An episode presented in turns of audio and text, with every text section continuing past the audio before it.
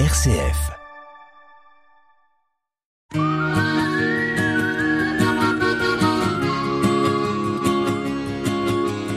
Un billet d'humeur chaque semaine que Nathalie vous propose pour vous interpeller, vous questionner sur une action, un événement vécu ou sur ce qui va se vivre, sur les conséquences de ceci, pour nous permettre aussi d'avoir différents éléments, d'ouvrir notre regard, c'est dans Sollicitez-vous.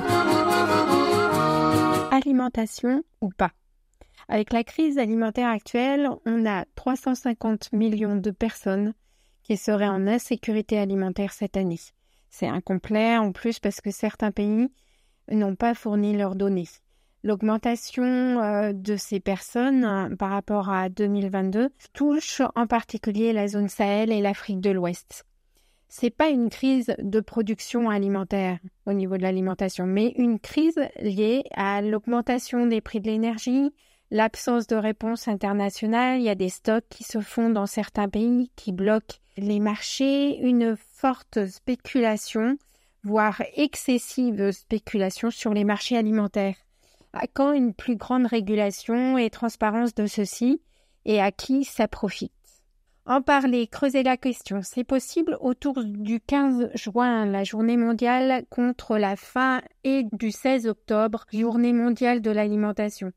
J'ai participé l'an dernier à un DAIN pour sensibiliser les passants sur le nombre de morts par rapport au non-accès à l'alimentation. Et ça peut aussi interpeller les médias à cette occasion. Continuons dans notre région, parce que c'était à Paris, mais il peut y en avoir ailleurs et il va y en avoir ailleurs. Stop aux spéculateurs. Alimentons les gens et pas les profits. Une pétition avec Foodwatch est toujours en cours. Signons, partageons et faisons pression sur la France qui participera au comité sur la sécurité alimentaire fin octobre.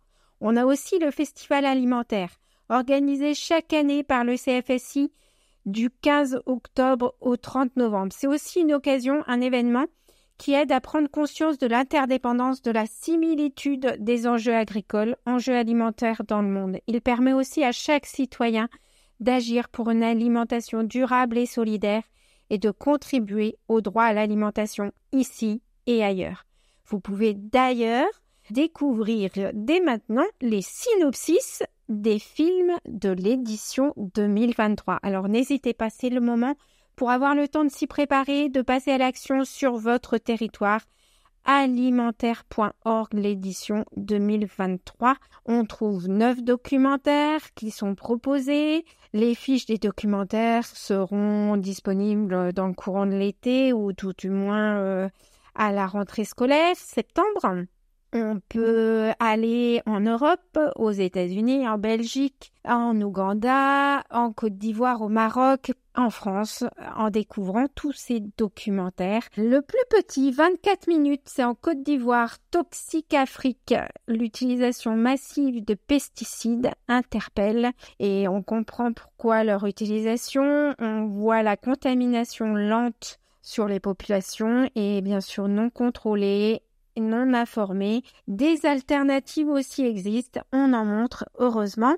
Et puis, euh, nous, on a des ZAD. Là, ce sont des UT, zones urgentes à transformer. On peut aussi évoquer l'artificialisation des sols, des liens avec des documentaires Arte, beaucoup de choses à découvrir, beaucoup de choses pour s'en servir, pour parler, faire parler, découvrir, comprendre et pouvoir agir. C'était Sollicitez-vous Soli pour solidarité, site pour citoyens. Et vous, qu'en pensez-vous?